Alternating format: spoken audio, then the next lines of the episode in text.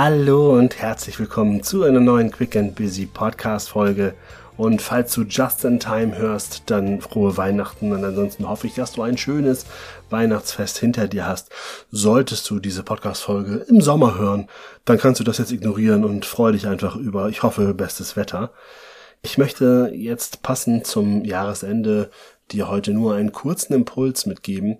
Und zwar geht es natürlich darum, dass Silvester vor der Tür steht, ein neues Jahr, das Thema Ziele, das Thema Ausrichtung. Aber bevor man immer nach vorne schaut, finde ich es extrem wichtig, einmal tief durchzuatmen und mal ein bisschen zur Ruhe zu kommen, mal sacken zu lassen. Und zwar das Jahr, was jetzt abgelaufen ist, nochmal in Ruhe anschauen. Und tatsächlich, ich möchte gar nicht, dass du das Ganze jetzt irgendwie super kritisch machst, so dass du quasi nur auf die Dinge guckst, die nicht so gut gelaufen sind, dass du irgendwelche Misserfolge da nochmal reflektierst und probierst daraus zu lernen, was natürlich immer ein toller Weg ist. Aber ich möchte mit dir etwas teilen, was ich schon als Kind gemacht habe und was ich bis heute tatsächlich als Ritual durchgezogen habe. Und zwar frage ich mich jedes Jahr Silvester, wenn ich auf das Jahr zurückschaue, ob ich irgendwie einen Schritt weiter gekommen bin.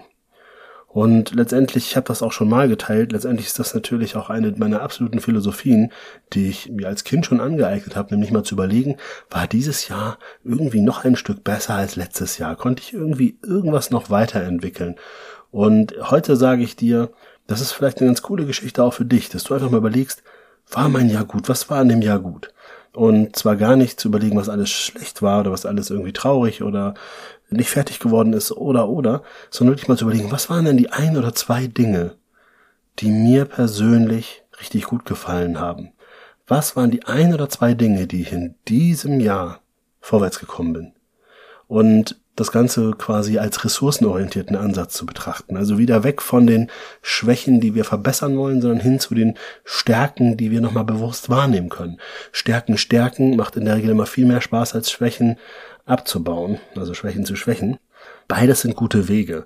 Aber die Waage ist wichtig und gerade jetzt zum Jahresende, wo man vielleicht wirklich nochmal durchatmen muss, wo man vielleicht wirklich auch nochmal gemerkt hat in den vergangenen Wochen, wow, jetzt ging das Energielevel aber doch runter. Es war vielleicht doch ein bisschen viel, auch wenn man sich selber zwischendurch immer denkt, das geht noch und das passt alles.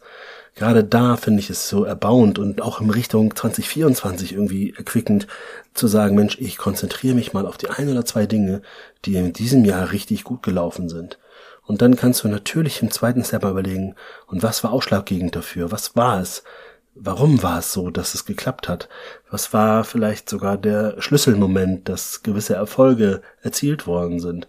Und dann kannst du natürlich last but not least überlegen, und wie kann ich das mit ins nächste Jahr nehmen, so dass du dir die ein oder zwei positiven Momente raussuchst, die verstärkst und darauf aufbaust fürs kommende Jahr.